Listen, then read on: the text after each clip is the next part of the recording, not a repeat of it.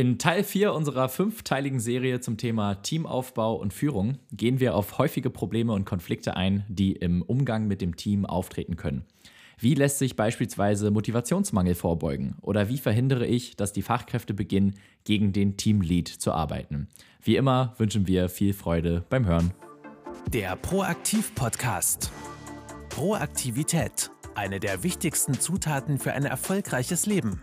Florian und Friedemann dokumentieren ihren Weg zu mehr Proaktivität, erzählen aus ihrem Unternehmeralltag und liefern spannende Interviews mit hochkarätigen Unternehmern und Denkern. Schön, dass du wieder dabei bist beim Proaktiv Podcast. Hallo und herzlich willkommen zu einer neuen Folge vom Proaktiv Podcast. Mein Name ist Florian und gegenüber von mir virtuell sitzt der liebe Friedemann. Moin, schön, dass ihr wieder eingeschaltet habt. Na, Friedemann, hallo lieber Zuhörer, hallo liebe Zuhörerin. Heute sind wir in Teil 4 von unserer Miniserie zum Thema Führung. Und letztes Mal ging es darum, wie führe ich eigentlich richtig? Und das war eine deutlich längere Folge, weil das einfach ein sehr wichtiges Thema ist und äh, viele Sachen, es, es dabei viele Sachen zu beachten gibt. Und heute soll es darum gehen, was sind die häufigsten Probleme, die auftreten und wie kann ich diesen Problemen vorbeugen oder wie kann ich auf diese Probleme reagieren. Friedemann, wenn ich jetzt so skizziert habe, worum es heute geht, was ist so das Erste, was dir dabei einfällt? Ähm, ja, also die Frage, die man sich jetzt vielleicht als erstes stellen sollte, äh, ist, welche Probleme treten eigentlich so üblicherweise in der Arbeit mit Menschen oder in der Zusammenarbeit vor allem zwischen Menschen äh, auf.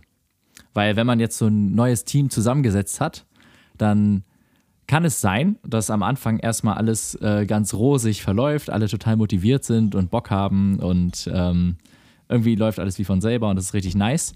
Und man kann sich dann gar nicht vorstellen, dass vielleicht irgendwann irgendwelche Probleme auftreten.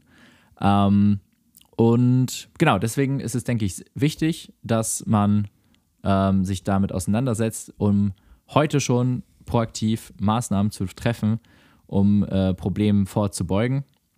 Und äh, genau, auf der anderen Seite natürlich aber auch, wenn man schon merkt, okay, so langsam hier kippt die Stimmung irgendwie im Team, irgendjemand ist unzufrieden oder die Leistung lässt nach, Vereinbarungen werden nicht mehr gehalten, ähm, dass man dann auch weiß, okay, wie kann ich das Ganze jetzt entsprechend managen und äh, wieder auf die richtige Bahn leiten.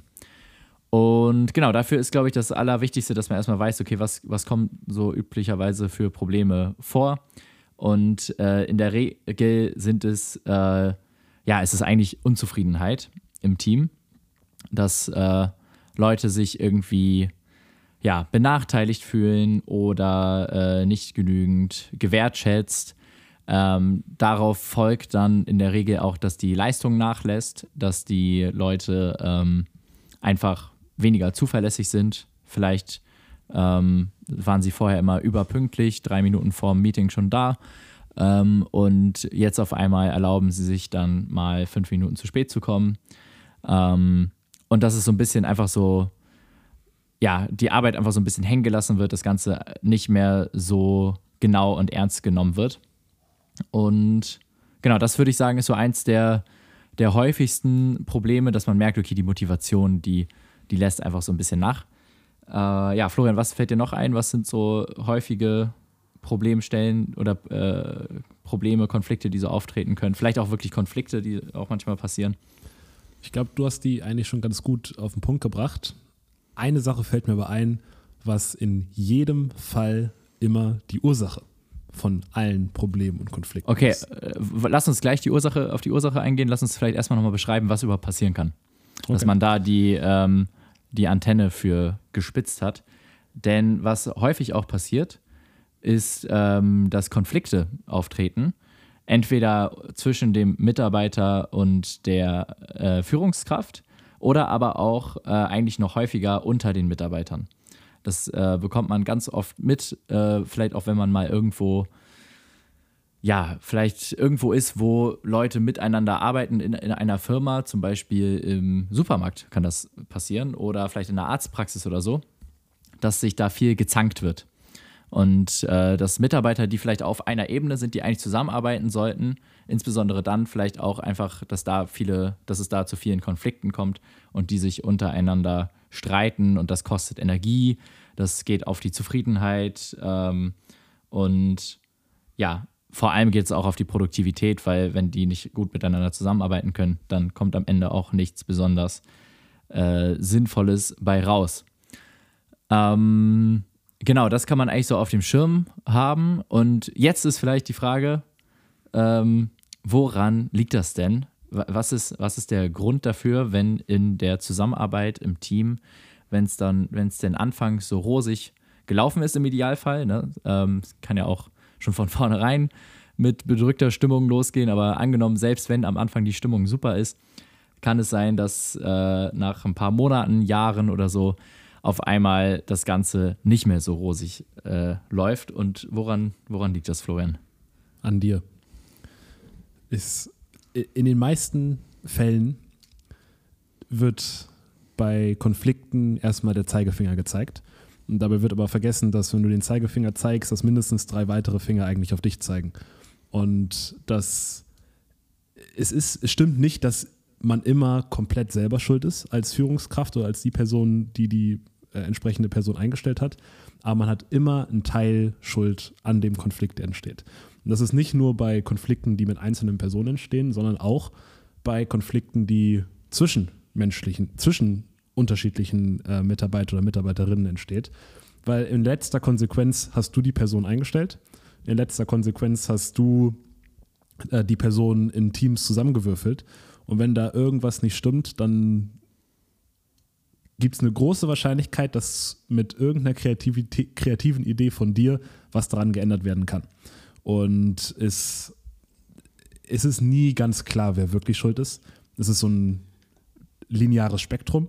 Und ob die Verteilung 80-20 ist oder 50-50 oder 90-10 oder 10 äh, oder 35-65, das ist nicht ganz klar. Aber was ich zumindest versuche und was du auch immer versuchst, Friedemann, ist bei Konflikten immer zu schauen, was ist als allererstes unser Anteil an diesem Problem und was, was, was können wir nächstes Mal ändern. Das kann sein, dass wir nicht klar kommuniziert haben. Das kann sein, dass wir ein Team nicht gut zusammengestellt haben. Das kann sein, dass wir eine Person im Team, im Unternehmen haben, die extrem gut performt und aufgrund dieser guten Performance wir ein Auge zugedrückt haben bei der persönlichen Assessment dieser Person, obwohl wir eigentlich unterbewusst schon wissen, menschlich ist das eigentlich eine Niete, diese Person. Aber das ist okay, weil er bringt die meisten Sales rein.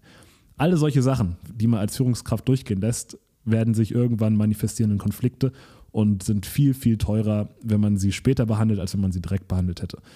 Und es noch ein weiterer Grund, warum man erstmal bei sich anfangen sollte, ist da, nur dadurch werde ich langfristig als Führungspersönlichkeit besser. Ich würde sagen, wir sind viel bessere Führungspersönlichkeiten als in zwei Jahren, als vor zwei Jahren, sind aber viel schlechtere Führungspersönlichkeiten als in zehn Jahren. Und das liegt einfach daran, dass bei jedem Konflikt wir es versuchen, ich kann nicht garantieren, dass es immer, immer klappt, aber wir es versuchen, erstmal selber zu reflektieren. Und wenn ich meine 20% Anteil, die ich da dran habe, oder meine 60% Anteil outgefigert habe, dann habe ich das im Reflexionswerkzeugkasten drin, um beim nächsten Mal äh, nicht den gleichen Fehler zu begehen. Und so werde ich mit jedem Konflikt, der mir präsentiert wird, persönlich einfach eine bessere Führungskraft. Und ich glaube, ja. jede Führungskraft, die das, dieses Prinzip äh, internalisiert hat, wird, auch wenn sie im Moment vielleicht noch gar keine super Führungskraft ist, über einen Zeitraum von ein paar Jahren eine exzellente Führungskraft.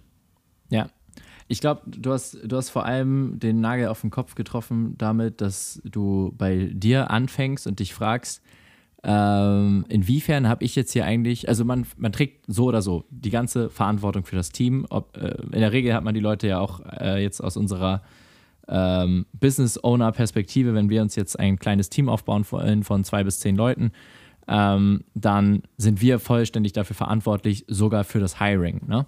Ähm, und wir sind dann, wir haben sie eingestellt und wir führen sie gleichzeitig. Das heißt, wir sind vollständig verantwortlich für das äh, für den Output des Teams und auch für dafür, wie das Team funktioniert. Und das ist, glaube ich, ein wichtiger Gedanke, vor allem um die Selbstbefähigung im Blick zu behalten oder sich immer wieder daran zu erinnern, ich habe das Ganze in der Hand und ich bin dem nicht ausgesetzt als Führungskraft. Und das soll jetzt aber nicht heißen, dass wenn jetzt irgendjemand Scheiße baut, dass der nicht dafür verantwortlich gemacht wird. Also es ist auch wichtig, dass im Team, wenn jetzt jemand, also wenn jetzt was passiert, wenn jetzt ein Konflikt hervorgerufen wird, wenn ein Fehler passiert, der äh, negative Konsequenzen hat, dass äh, dann natürlich trotzdem auf Accountability bestanden wird und Verantwortungsfähigkeit äh, innerhalb des Teams. Ähm, genau, aber wir vorleben. haben, die muss man vorleben und darf man auch erwarten. Und wir haben vor allem als äh, Führungskräfte auch gewisse Tools in der Hand, um entsprechend äh, ja, solche Konflikte zu lösen. Das Ding ist bloß, also äh, was ja, wo ja die Verantwortung eigentlich beginnt, ist ja mit der Auswahl. Also ich habe jetzt Bewerber und ich wähle die besten Leute aus, meine, nach bestem Gewissen. Und ähm, damit fängt ja die Verantwortung an, weil wenn ich jetzt zwei Leute äh, zusammenbringe, die gar nicht miteinander klarkommen, gut, dann ich habe sie ja ausgewählt, ich habe sie zusammengewürfelt, dann ist das natürlich meine Schuld letztendlich. Oder was heißt Schuld, aber zumindest meine Verantwortung. Und ähm, äh, genau, ich bin, ich bin dann in dem Fall dafür verantwortlich. Ähm, aber wenn ich die besten Leute ausgewählt habe und die eigentlich gut funktionieren und ich dann aber einen anderen Aspekt komplett verkacke, dann kann ich auch aus den besten Mitarbeitern trotzdem ähm, streitsüchtige, unproduktive äh, Mitarbeiter machen. Ähm, und das ist das nächste Thema, ähm, was Stefan Merath auch sehr schön anspricht in seinem Buch Dein Wille geschehe, Führung für Unternehmer. Ähm, und zwar Rangdynamik und Status. Dass man, dass es ganz klar ist, wie die Statusverteilung im Team ist. Denn all diese Konflikte, die ausgetragen werden, zwischen Mitarbeitern, zwischen Führungskräften und Mitarbeitern, die haben in der Regel ähm, gar keinen Sachgehalt als Ursprung, sondern in der Regel eigentlich einen Statuskonflikt, einen gruppendynamischen Statuskonflikt, dass ausgehandelt wird, wer hat hier eigentlich das Sagen und wer steht hier eigentlich über wem. Und äh, das hat letztendlich auch viel mit Macht zu tun. Und als, äh, also das Wort Status, das muss man vielleicht noch mal ein bisschen mehr auseinandernehmen. Ähm, da geht es jetzt nicht um sowas wie Rolex und, und äh, Sportwagen fahren, teure Kleidung und sowas. Das sind alles Statussymbole, aber das ist jetzt nicht das, was den tatsächlichen Status ausmacht in der, in der Gesellschaft oder ich sag mal in, in Gruppen, in der Gruppendynamik, sondern was den wahren Status ausmacht, ist eigentlich, wer ist derjenige, zu dem alle gucken, wenn ein Problem auftritt, das alle betrifft. Wer ist hier eigentlich der tatsächliche äh, Anführer? Wer hat hier wirklich das Sagen? Wer ist die Bezugsperson? Und Status, einen hohen Status zu haben, ist also einen ho hohen echten, authentischen Status zu haben, ist was sehr Positives und was sehr Erstrebenswertes. Ähm, denn das bedeutet, dass Leute dir vertrauen. Und diejenigen haben den höchsten Status, die vor allem die meisten Beziehungen haben und die besten Beziehungen haben zu allen Gruppenmitgliedern. Und ähm, genau, und wenn, wenn jetzt das aber nicht ganz klar ist und wenn sich vielleicht Leute so ein bisschen in ihrem Status angegriffen fühlen, dann kommt es eben zu Konflikten. Und um dem vorzubeugen, ist es vor allem am aller, allerwichtigsten, dass man als Führungsperson, um solche Konflikte überhaupt, um, um da überhaupt eine Chance zu haben, die schlichten zu können, dass man selber den höchsten Status hat. Ähm, in dem Sinne nicht, nicht, dass man jetzt fetten Sportwagen, super viel Kohle und so weiter, und damit Protz, das, das kann je nach, je nach Sozialisierung und je nach Gruppen, äh, Gruppe, Gruppenzusammenstellung und Idealen und Werten in der Gruppe, kann das ein Teil des authentischen Status sein, muss es aber nicht. Sondern es heißt vor allem, wer ist ja eigentlich die Person im Raum, die das meiste Vertrauen genießt, das meiste Ansehen genießt auch, weil es einfach, äh, also das, das meiste ähm, aufrichtige Heraufschauen zu dieser Person ähm, weil er einfach ein guter Chef ist, weil er herausragendes leistet, weil er verantwortungsbewusst ist, weil ähm, eben all diese, diese Eigenschaften erfüllt werden. Und ähm, genau, da, dafür muss man sorgen, dass man das als Chef auch wirklich inne hat und die Leute einen im Gegenteil, das extreme Gegenteil wäre zum Beispiel, dass die Leute einen nicht ver verachten. Und das ist was, was vielen Chefs recht schnell passieren kann, dass sie von ihren Mitarbeitern unterschwellig so ein bisschen Hass ernten, so ein bisschen Verachtung, so ein bisschen ähm, ja irgendwie nicht so richtig Vertrauen vorhanden ist. Schon gar nicht ist der Chef dann eine Bezugsperson. Und das ist natürlich sehr problematisch, weil wenn dann Konflikte unter den Mitarbeitern auftauchen und der Chef kommt dann rein und möchte das schlichten oder möchte das vielleicht auch mit den Personen im Einzelgespräch schlichten und fragen, hey, was ist denn da jetzt eigentlich los? Ähm, dann wird das Ganze nicht ernst genommen. Dann wird da geguckt, okay, wie kann ich jetzt irgendwie dieses Gespräch hier lösen, sodass ich bestmöglich herauskomme, überlegt sich dann der, der streitende Mitarbeiter und äh, streitet am nächsten Tag dann eifrig weiter oder macht es dann vielleicht ohne, dass der Chef es mitbekommt und so weiter. Aber wenn der Chef wirklich Bezugsperson ist und wirklich ein hohes Ansehen genießt, und das muss jetzt, äh, eigentlich ist Chef das falsche Wort, vor allem die, der Teamlead, kann man sagen, die, die Führungskraft innerhalb des Teams. Äh, das ist die, die Bezugsperson. Und das kann beispielsweise auch aus, so aussehen, wenn man jetzt vielleicht 30, 40 Mitarbeiter hat und man hat Teams von sieben Leuten, sieben bis zehn Leuten vielleicht, ähm, dass dann innerhalb dieser sieben Leute-Teams eine Führungskraft so wirklich die Bezugsperson ist. Und das darf dann auch teilweise persönlicher Natur sein, so wie wir das letztes Mal auch besprochen haben, dass es auch Gespräche geben darf und vielleicht auch soll, je nachdem, was man für eine Firmenkultur haben möchte, indem man mal ähm, das beruflich ein bisschen ausklammert und wirklich nachfragt, hey, wie geht es dir eigentlich mental, psychisch und so weiter, wie, wie läuft es hier mit der Arbeit und tut dir das gut, wie geht es langfristig weiter und so weiter. Ähm, weil dann genügt es schon, dass der Chef, wenn dann irgendwie so ein, so ein dummer Konflikt um die Kaffeemaschine oder sowas äh, kommt oder dass irgendjemand was, äh, keine Ahnung, immer sein, sein stinkendes Käsebrötchen auf dem Tisch liegen lässt und der andere mag das gar nicht, irgendwie solche Konflikte, dann kommt der Chef rein und das dann automatisch schon deshalb Ruhe ist, weil sie durch den Chef, durch die Ausstrahlung des Chefs daran erinnert werden, wie banal eigentlich dieses Gespräch hier gerade ist und dass sie sich eigentlich schon wieder ein bisschen dafür schämen, dass sie so einen blöden kleinen Konflikt hier ausgetragen haben. Das ist eigentlich die, der Idealfall. Ähm, diesen Status sollte man erreichen als Chef. Und wie erreicht man das? Ähm, naja, vor allem, also der Schlüssel liegt da meiner Meinung nach ganz klar darin, ähm, besonders starke Einzelbeziehungen zu den jeweiligen Mitarbeitern zu führen und ähm, zu gucken, ja, dass man selber auch mit gutem Beispiel vorangeht. Das, du hast mir, glaube ich, ich glaube, du hast mir mal davon erzählt, wie das bei Affen funktioniert. Mhm. Affen sind ja äh, auch sehr hierarchiegetriebene Tiere. Und da gibt es auch den Alpha-Affen, der das Sagen über die ganze Herde hat. Und da wurden, äh, wurde herausgefunden, dass, und dann stellte man sich die Frage, wer ist denn der Alpha-Affe und warum ist er der Alpha-Affe? Und Spekulationen waren, dass der stärkste Affe der Alpha-Affe ist, weil im Zweifel gewinnt er jeden Kampf und bringt sich somit an die Spitze. Das stimmte aber nicht. Und zwar war selten wirklich der stärkste Affe der Alpha-Affe, sondern immer war der Affe der Alpha-Affe, der die beste Einzelbeziehung zu den meisten Gruppenmitgliedern hatte.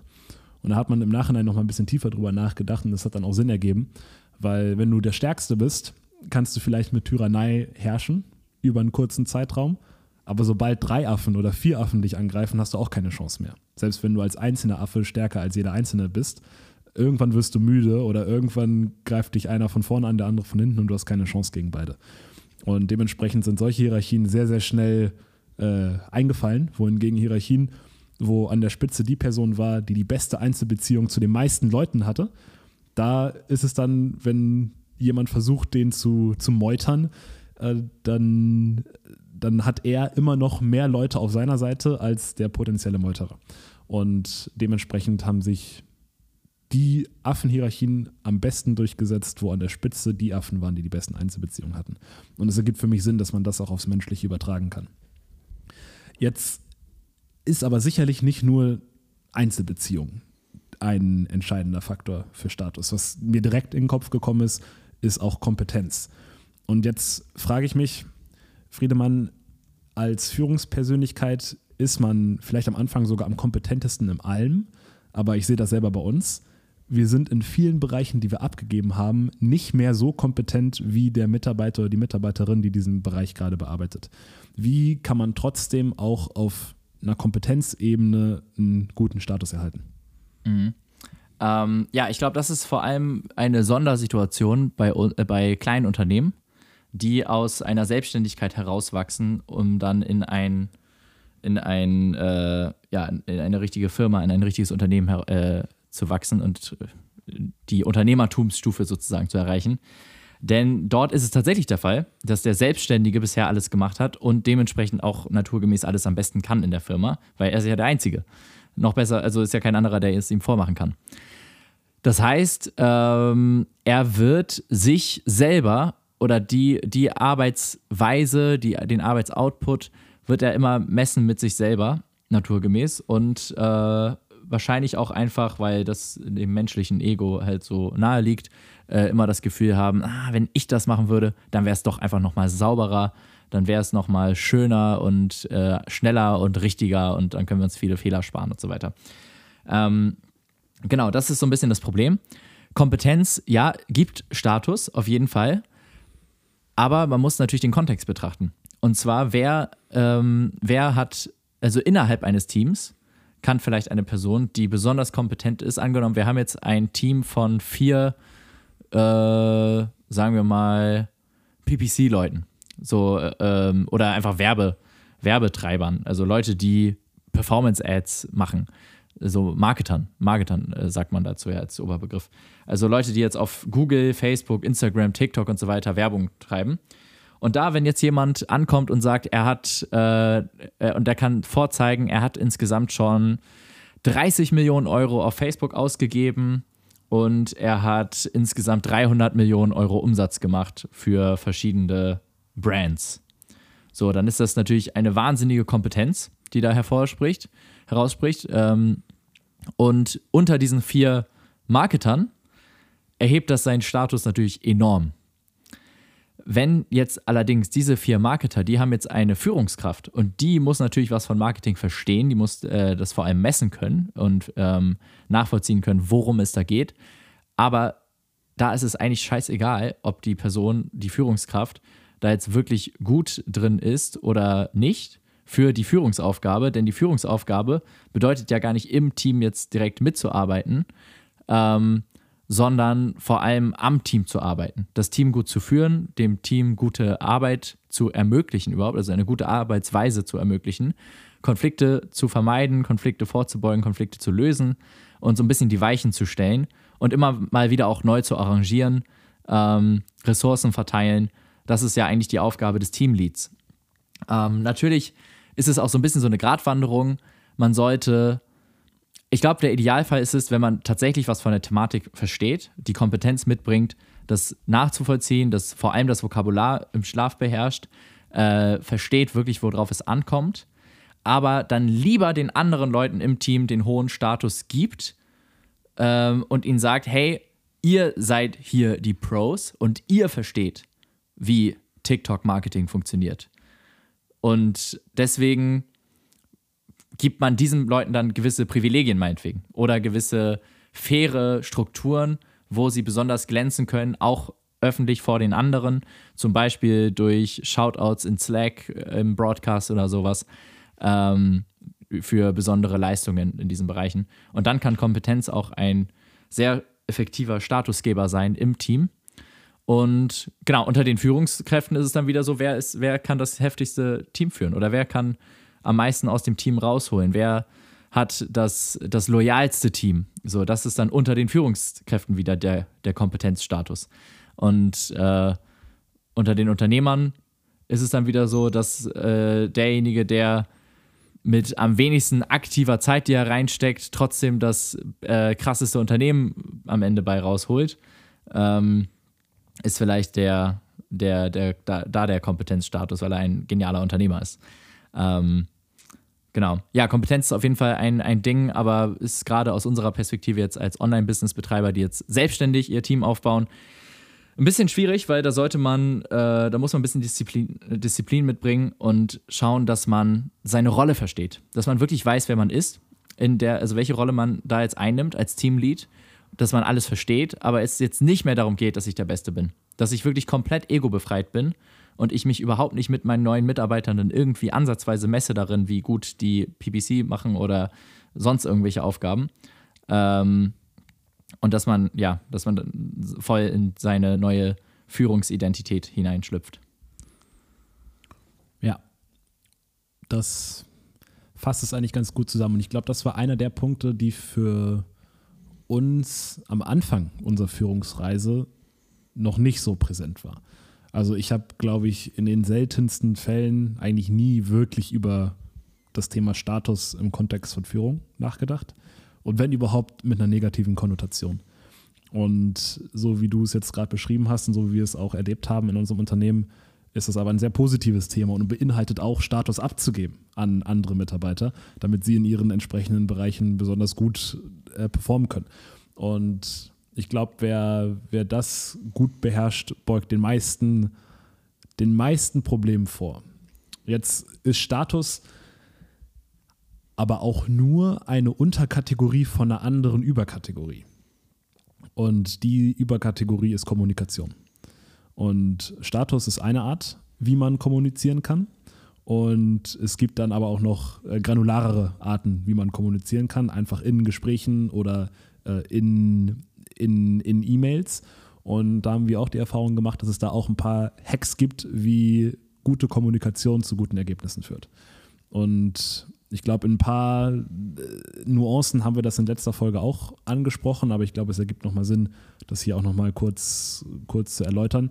Und eine der wichtigsten Sachen in der Kommunikation, vor allem in der Schrift, nee, in der schriftlichen als auch in der mündlichen Kommunikation, wenn man was mit einem Team bespricht, ist Erwartungsmanagement einmal dat, dazu zu betreiben, was gemacht werden soll und vor allem auch bis wann es gemacht werden soll. Und ich weiß, Friedemann, du hast das bei uns eingeführt, dass nach Calls hast du im Slack nochmal geschrieben, okay, wir haben in dem Call diese fünf Punkte besprochen, das soll gemacht werden, bis dahin soll das fertig gemacht werden. Und da hat jeder nochmal reagiert und gesagt, ja, passt. Oder halt nochmal eine, äh, ein Edit hinzugefügt und gemeint, ja, hier, da hast du noch was vergessen. Und das führte einfach dazu, dass jeder ganz klar wusste, was zu tun ist und auch ganz klar wusste, zu wann es zu tun war.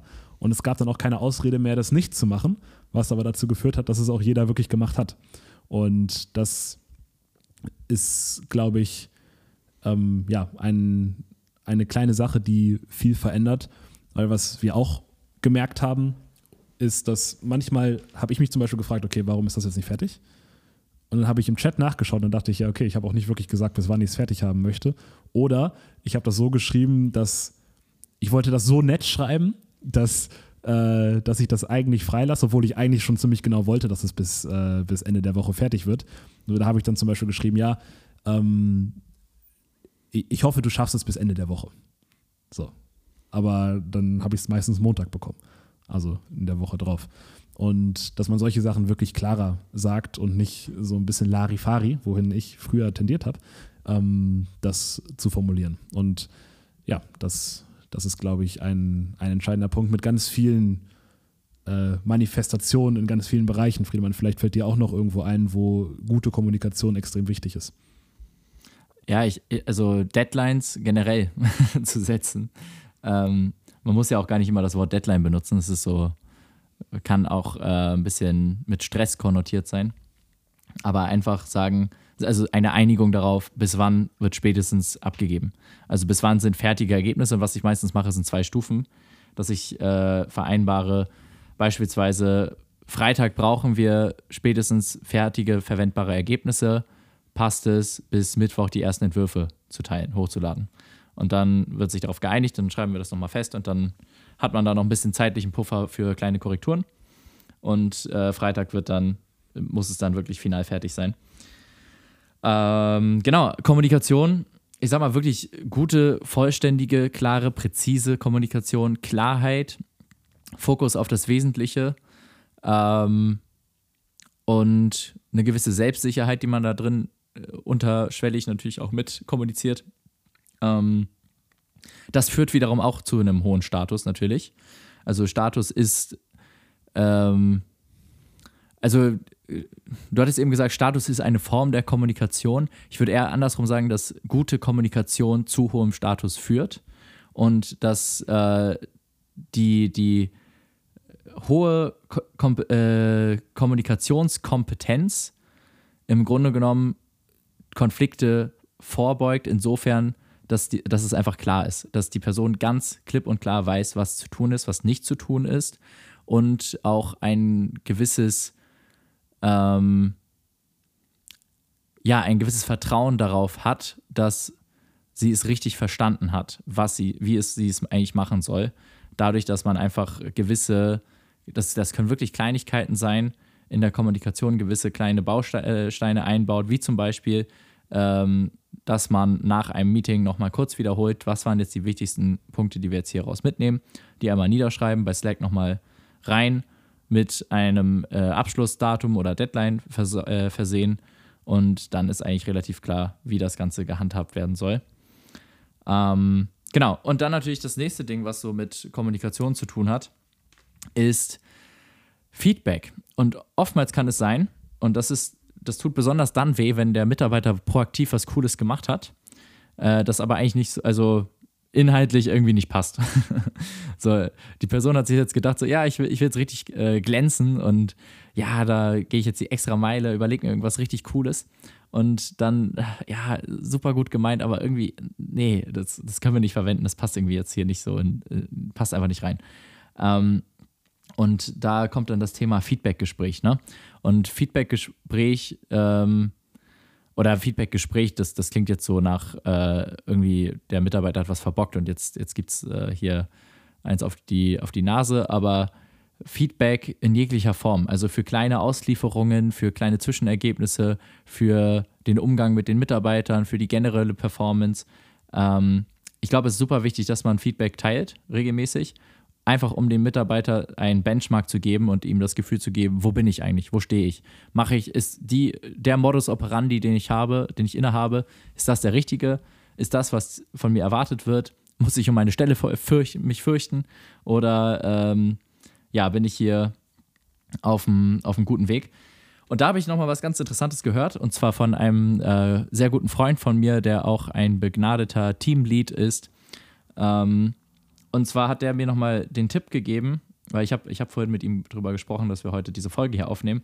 Und er hat mir dann nochmal den Tipp gegeben, das Thema Feedback auch nochmal mit reinzunehmen. Und zwar, weil dort, gerade beim Feedback, da gibt es Nuancen, wie man kommuniziert, die entscheiden können zwischen, boah, ich fühle mich jetzt richtig angegriffen und stimmt, ey, jetzt wo der das sagt, finde ich das fast peinlich, dass ich so gehandelt habe. Ähm, und was er gesagt hat, ist es eigentlich ganz einfach und zwar auch hier wieder ganz klare, äh, klare Kommunikation. Und zwar das Feedback so spe spezifisch wie möglich zu formulieren. Ähm, und das zweite Ding ist, und das ist ja eigentlich der Game Changer, ähm, am Beispiel zu arbeiten. Dass man, wenn man Feedback gibt, nie sagt, ah, ich finde irgendwie, du bist so in letzter Zeit ein bisschen sloppy geworden. so jetzt so, so ganz wischiwaschi irgendwie. So, da kann ja irgendwie jetzt erstmal niemand was mit anfangen, wenn ich jetzt sage, irgendwie, ja, Florian, ich muss sagen, irgendwie, weißt du, du bist in letzter Zeit, äh, ja, habe ich das Gefühl, so früher warst du pünktlicher. So, wenn ich, wenn ich irgendwie sowas sagen würde, äh, denkst du dir, okay, ja, toll, was soll ich jetzt damit anfangen, ist irgendwie, was will der jetzt hier von mir? Aber wenn ich sage, zum Beispiel, hey, wir hatten, weiß ich nicht, am Montag hatten wir einen Termin, einen Teamcall zu viert. Alle waren pünktlich da und du warst drei Minuten zu spät. Dienstag hatten wir einen Teamcall um 14 Uhr. Alle waren pünktlich da. Du warst zwei Minuten zu spät. So, ich weiß, das sind jetzt vielleicht nur ein paar Minuten, aber du musst dir vorstellen, drei Leute, vier Leute vielleicht, warten jetzt jeweils drei Minuten und das kann man dann nochmal, ich finde mal dieses Beispiel von, das ist von Maxi Mankiewicz, ähm, wenn man das dann hochrechnet, ne, äh, drei Minuten mal vier Leute, zwölf Minuten Lebenszeit, haben wir jetzt einfach nur rumgewartet und nichts getan. Und ähm, genau, dass man halt ja darauf dann entsprechend eingeht. Und dann, wenn man das wirklich am Beispiel zeigt, dann kann man sich auch, dann, dann ist es auch wirklich plausibel, dann ist es begründet, dann ist es ähm, greifbar für die Person und dann merkt man auch, ey, okay, ja, er hat recht. Klar. Er, er hat echt recht, ich bin zweimal zu spät gekommen. Die Abmachung hier ist, wir sind immer pünktlich. Äh, und dann überlegt man, wie können wir das hinkriegen. Ja, schau einfach, wenn, wenn Meeting um 14 Uhr ist, dann schreibt in den Kalender 13.55 Uhr und dann passt das die nächsten Male. Und äh, genau. Ähm, das gilt auch ja. für persönliche Beziehungen. Also auch in persönlichen Beziehungen, es gilt genau das Gleiche.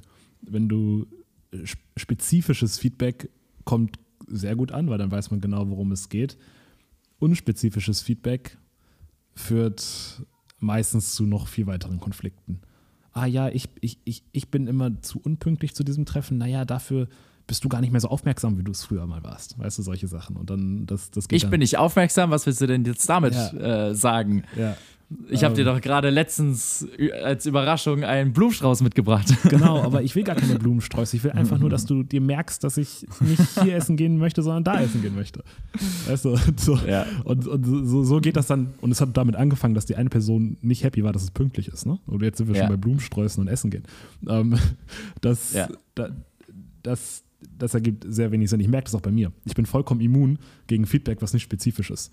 Ich denke mir, Feedback hat zwei Seiten. Einmal die Seite von der Person, die es bekommt, und dann aber auch von der Seite von der Person, die es gibt. Und manchmal frage ich mich bei Feedback, bin das jetzt wirklich ich oder ist das die, hat das, hat, hat das einen größeren Anteil an der Person? Also stoße ich irgendein, irgendeine Unsicherheit der anderen Person auf und dann gibt sie mir das als negatives Feedback. Und immer wenn man mir kein spezifisches Feedback gibt, dann sage ich immer, ja, okay, hast du dafür auch ein Beispiel, sonst, sonst kann mhm. ich mich nicht verbessern. Und ja. wenn dann kein Beispiel kommt, dann, wenn ich die Person sehr gerne mag, dann versuche ich selber drüber nachzudenken, wo, wo gab es denn ein Beispiel und äh, komme dann vielleicht selber auf eins, was die andere Person nicht hatte.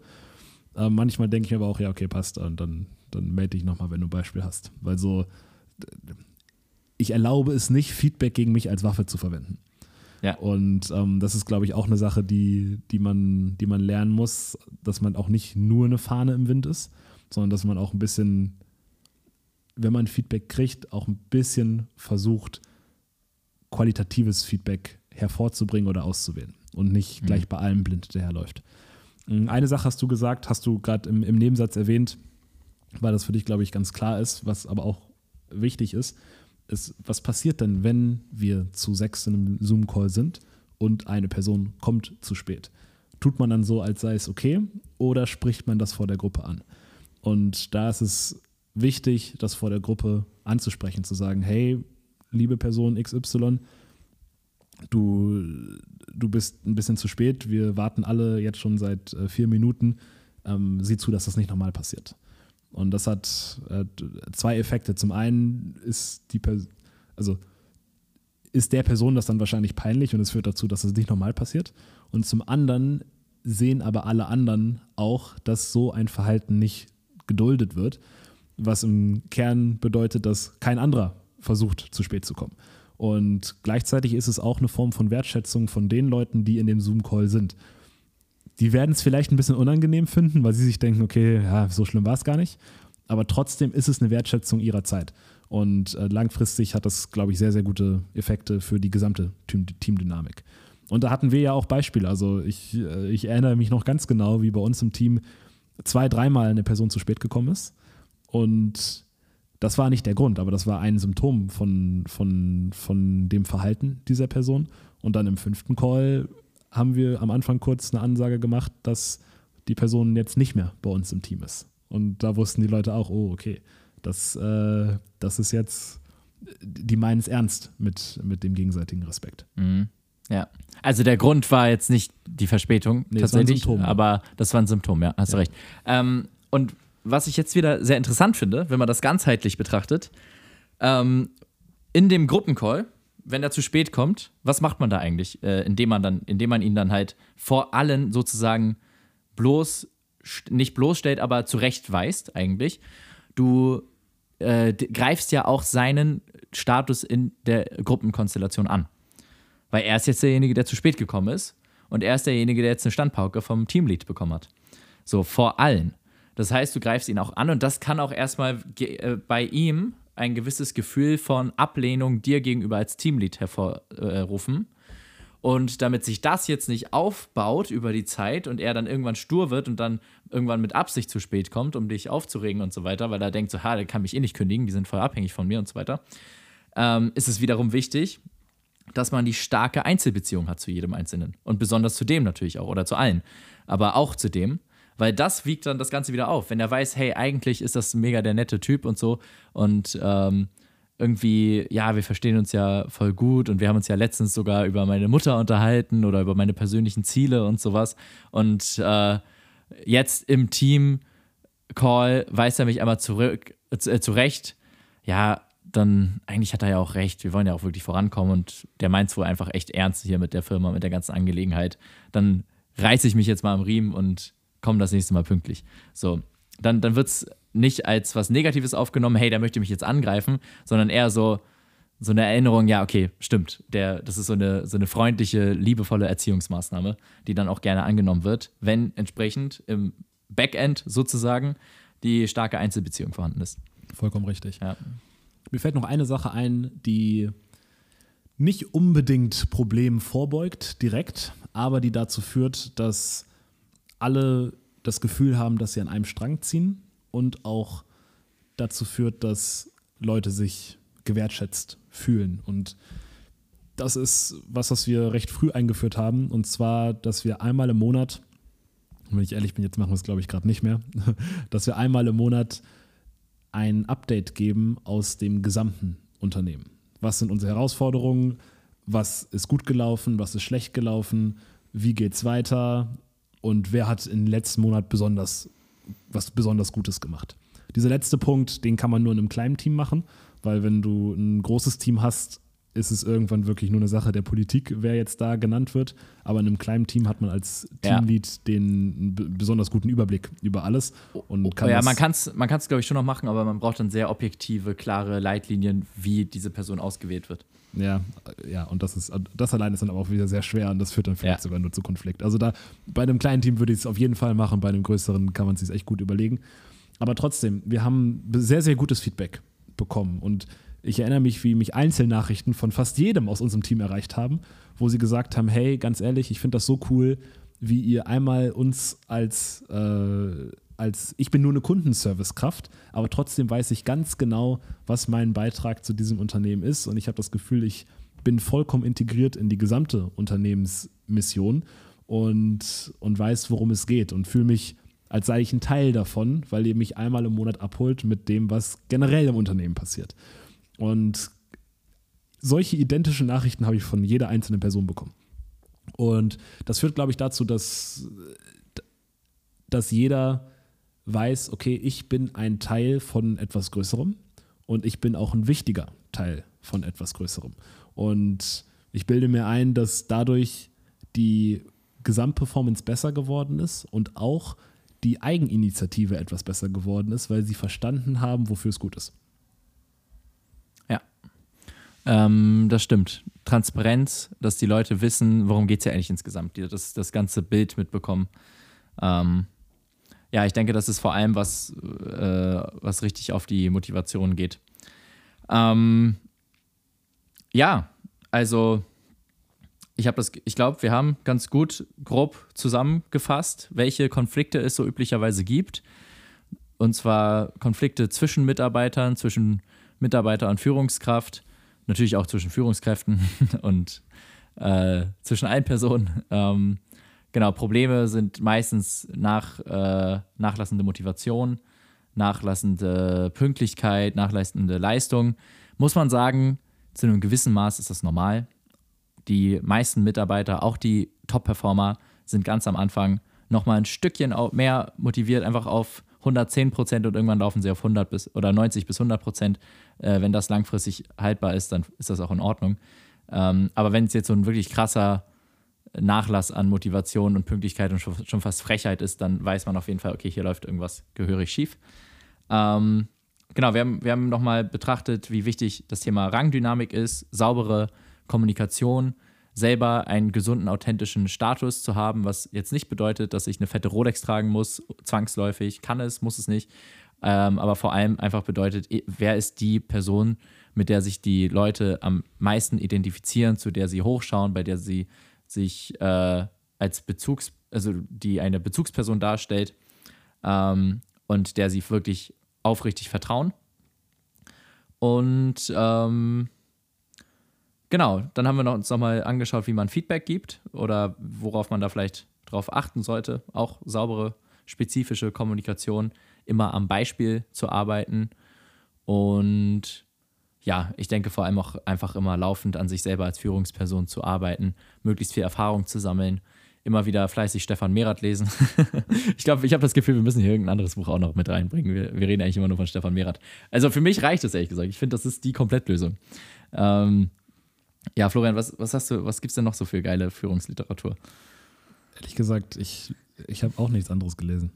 Ähm, ja. Du hast letztens noch eins genannt, wo ich gute Sachen von gehört habe. Äh, ja, Leaders Eat Last. Ja, genau. Aber ich meine, letztendlich, wir haben Stefan Merath gelesen, wir haben es aber auch selber gemacht. Und das ist eh die geilste Literatur aus, aus eigenen Erfahrungen, mhm. irgendwie sich, sich Gedanken zu machen und eigenen äh, Beobachtungen. Raoul Schindler, äh, da gibt es noch dieses, das kann man sich mal anschauen, das Rangdynamik-Modell äh, mit, dem, mit dem Alpha, dem, dem Beta, derjenige, der einfach mit, nee, der die, die linke Hand vom Alpha quasi, dann der, boah, wie geht's weiter im griechischen Alphabet? Der Omega? Nee, der der, egal, was auch immer danach kommt, der Mitläufer, der einfach fleißig arbeitet, der jetzt aber keinen Streit braucht und einfach zufrieden ist. Und dann der Omega, der Gegenspieler vom Alpha, der sich auflehnt und äh, den Statuskonflikt verursacht. Das ist ganz interessant. Ähm, extrem vereinfacht und sehr, ver, also ver, sehr reduziert aufs Wesentliche, aber ein nützliches Tool, ähm, vielleicht um solche Situationen einfach aufzuspüren. Also Raoul Schindler heißt der Findet man ganz easy bei Google. Ja. Und ansonsten, ja, würde ich sagen, frohes, äh, frohes Führen von euren Teams und viel Erfolg dabei. Ähm, ein, ein, ein habt, Mini, habt den Mut. Ein Minisatz. Erwartet nicht, dass sie die gleiche Motivation haben wie man selber. Weil sie haben auch nicht die gleichen wirtschaftlichen Benefit. Und das, das ist eine Sache, wo ich manchmal sehe bei Kollegen, Alter, ich arbeite 15 Stunden am Tag und die Person schafft es noch nicht mal 10 Stunden zu arbeiten. Mhm. Ja, du bezahlst sie aber auch nur für 8 und gleichzeitig haben die auch kein Equity. Deswegen, das, man kann Leute motivieren und auch außerordentlich motivieren, wenn man weiß, was denen wichtig ist und so irgendwie schauen, wie passt unser Unternehmen in die persönliche Vision des, des Mitarbeitenden. Aber immer zu erwarten, dass die genauso motiviert sind wie man selber, ist, ist töricht. Genau, also ja, das von jedem Einzelnen zu erwarten, ist Quatsch. Es geht aber auf jeden Fall. Und man kann sich vielleicht so eine kleine, man kann sich vielleicht so eine kleine Elite-Einheit schaffen im Growth-Bereich, wo man vielleicht drei, vier Leute hat, bei denen man es dann erwartet, dass die mindestens so, äh, so motiviert sind wie man es selber. Und dass man die auch dahin trainiert und auswählt. Ähm, genau, aber bei vor allem Maintenance ist es ja auch nicht nötig. Es reicht ja, wenn es Leute sind, die einfach happy sind, die zufrieden sind, die so, so ein bisschen die, ohne, ohne es irgendwie jetzt abwertend zu meinen, so die Mitläuferpositionen sind. Weißt du, äh, das wird beschlossen im Unternehmen, passt, alles gut, die kriegen gutes Gehalt, sind happy, können sich auf ihre Familie konzentrieren und so und äh, machen ihre Arbeit einfach gern. Die ist nicht allzu neu und so, vielleicht auch einfach sicher und äh, das, das ist ja eigentlich so dieses, dieses Fundamental, äh, fundamentalistische, nicht, nicht fundamentalistische, ja, einfach, das, das kann durchaus ein starkes Fundament, ein starkes Grunduhrwerk des Unternehmens sein, was es auch überhaupt ermöglicht, dass man dann noch weiter wächst, wenn die Kernprozesse gut funktionieren. Ähm, genau. Ja, nächste Folge machen wir weiter mit ein paar ähm, coolen Zusammenschnitten von Führungskräften aus unserem Netzwerk die wir gefragt haben, was sie denn selber als besonders wichtig in äh, der Mitarbeiterführung im Teamaufbau ähm, finden. Und genau, die haben alle dazu eine kleine Sprachnachricht aufgenommen. Die werden wir dann zusammentragen und ein bisschen kommentieren, vielleicht darauf eingehen, gucken, wie wir es selber finden. Und äh, genau, also freut euch auf die nächste Folge. Und ja, Florian, es hat mir wieder richtig viel Spaß gemacht. Ebenso, lieber Friedemann. Geil. Dann vielen Dank an äh, alle da draußen, dass ihr wieder eingeschaltet habt und bis zum nächsten Mal. Bis zum nächsten Mal. Ciao, ciao. Und ciao.